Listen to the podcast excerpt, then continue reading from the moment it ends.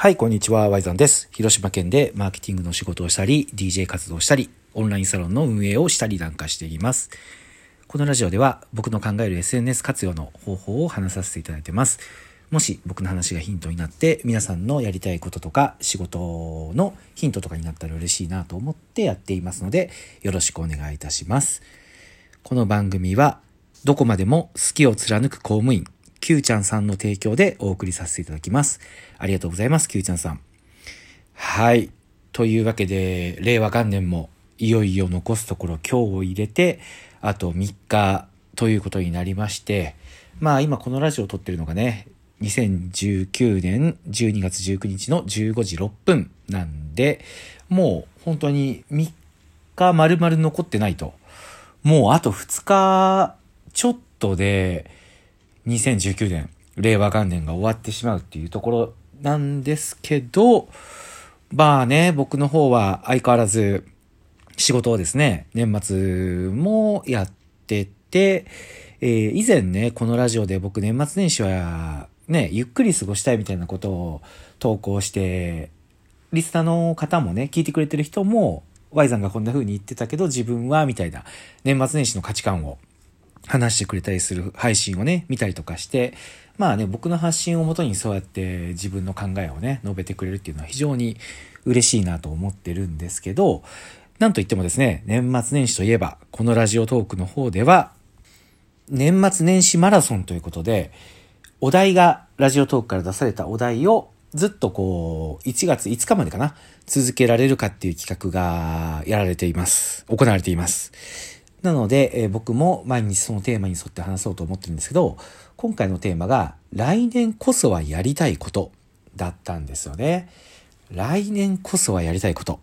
これはもうね、語りたいこといっぱいあるので、今日はこれを話したいと思うんですけど、一応このラジオのテーマがですね、その SNS 活用っていうところなので、えーどうそれとリンクさせるかっていうところがね、いつもポイントになってくるんですけど、これは簡単ですね。もうズバリ以前も配信しましたけど、僕は今 SNS 活用っていうのは情報発信だけにとどまらず、人格のあるアカウントを作って、えー人から愛される運用をしないといけないよっていうところをね、価値観として持っているんですけど、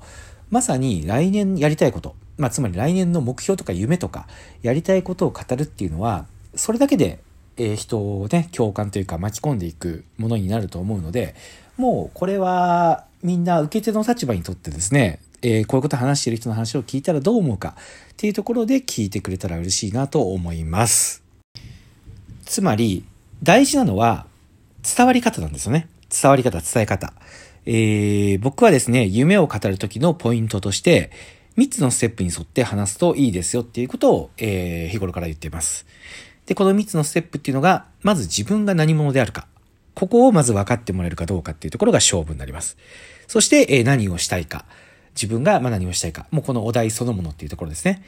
で、えー一つですね、最後にみんなを巻き込んでいこうと思うと、その自分がやりたいことっていうところが叶うと、みんながどうなるのかっていうところを踏まえて話すと、結構ね、その、みんなと共有できるというか、自分ごとにね、してくれたりとかするので、このステップで話していくと伝わりやすいと思ってるので、僕も、えーでは来年こそはやりたいことっていうのを、このステップに沿ってやらせていただきたいと思います。はい。というわけで、えー本日のラジオも開始したいと思う。まあ、もう開始されてるんですけど、うん。まあ、あの、本題に行きたいと思いますので、よろしくお願いいたします。はい。というわけで、まず自分が何者かっていうところなんですけど、まあ、このラジオね、普段から聞いてくれてる人は僕がどういう人なのか、もうよくね、伝わってるのかなと思うんですけど、もしかしたら、この年末年始マラソンのね、ハッシュタグから、あのー流れてきて、えー、どんなこと話してるのかな、この人は。と言って初めてね、聞いてる人もいるかもしれないので、その人に向けて、えー簡単に自己紹介をさせていただきますけど、僕は、あのー活動ネーム Y さんという名前で、広島県でマーケティングの仕事をしています。で、これが本業なんですけど、2016年にね、この仕事で独立して、2017年に、えー、ちょっとね、やっぱこう、コンサルだけでやっていくのって、なかなかやっぱこう、選ばれにくいなと。結構ね、僕と同じような話してる人なんてもういくらでもいますし、それこそ Google で検索したらいっぱいいろんな情報とか出てくる、こういう時代なので、ちょっとコンサル一つだけでね、選んでもらおうっていうのは結構厳しいなっていうふうに思ったんですよ。なのでそこで自分の好きなことを、えー、仕事にしようということで、好きなことが音楽だったので、DJ をやってみようっていうことで2017年から DJ をやっています。で、実はね、僕この DJ 活動っていうのの、えー、活動資金、えー、機材を買ったりとか、デビューイベントをするお金っていうのを、クラウドファンディングを使って、えー、集めさせていただいてます。なので、えー、全く DJ 未経験なのに、あの、50人の方がね、そのクラウドファンディングに支援してくれたので、50人の方から支援してもらって、えー、DJ デビューしたと。で、それをツイッターで見ていた、あの、DJ 大の字さんね、お笑い芸人大の字さんがやってる DJ なんですけど、がツイッターでま見てくれて、こいつ面白いなっていうことで、その年から、あの、DJ ダムさんのイベントに、え、出させてもらったり、年明けて2018年の1月には、広島のクラブクワトロっていうね、結構大きなライブハウスで、DJ ダイノジさんとツーマンライブをやらせてもらったりとかしたっていう、結構ね、そのツイッターを活用して、まあ普通なら起きないだろうみたいなことを経験してきて、えー、今があるみたいな感じです。ここまで聞いてもらったらなんとかわかるというか伝わるかもしれないんですけど、まあ僕ってね、もともとなんかコネがあったりとか、有名だったりとか、そういう、なんか自分の財産みたいなのを持って独立したわけじゃないので、本当に SNS 一本だけで4年間ね、やってきたんですよ。まあもちろんね、あの、SNS 以外でも、えー、例えば紹介してもらったりとか、直接営業に行ったりとかで、えー、コンサルのお客さんをあの、増やすというか、そういうアクションはもちろんしてるんですけど、基本的に活動の軸は SNS に置いてます。なので、えー、僕は結構この4年間やってきたことで感じてることがあって、やっぱり一方的なこう情報発信っていうのがなかなか伝わらない時代になってきてて、で、難しいのはね、今時代のちょうど変わり目にいるから、情報発信が全く効かないっていうわけでもなくて、混在している感じなんですよね。混在している感じ。昔の情報を伝えるっていうマーケティングも聞くし、それが効かなくなってる人もいるしっていう状況なので、すごく今判断が難しい時だと思うんですよ。けど、僕が絶対的に思うのは、例えばね、一方的な情報発信っていうのが、まあ、広告だったとしたら、広告っていうのは、極端な話、お金を払えばできるんですよね。お金を払えばできちゃう。けど、SNS での関係性をもとにした情報発信っていうのはお金では買えないんですよね。これがまた。やっぱり自分が日々積み重ねていったものが、えー、フォロワーとして自分の財産になっていって、そしてそれっていうのはもう決していくら払うから得られるっていうものではないんですよね。お金出してね、フォロワー買うっていうことも当然できます。自分を大きく見せるためにね。けどそれだと機能しないっていうのがもうそろそろバレてきてるんですよ。なので僕は自分の価値観を発信してこの人の話を聞きたいと思ったフォロワーをもう本当に一人でもいいから丁寧に増やしていこうっていうふうにやってるんですけど、えー、もっとねみんながそれを気づいてね自分の発信ねだって SNS で無料で使えるわけですからあの自分の価値観を知る人を増やして楽しい人生を送ってほしいなとそんな風に思ってるのがあの、僕っていう人間だと思ってもらえば間違いないのかなと。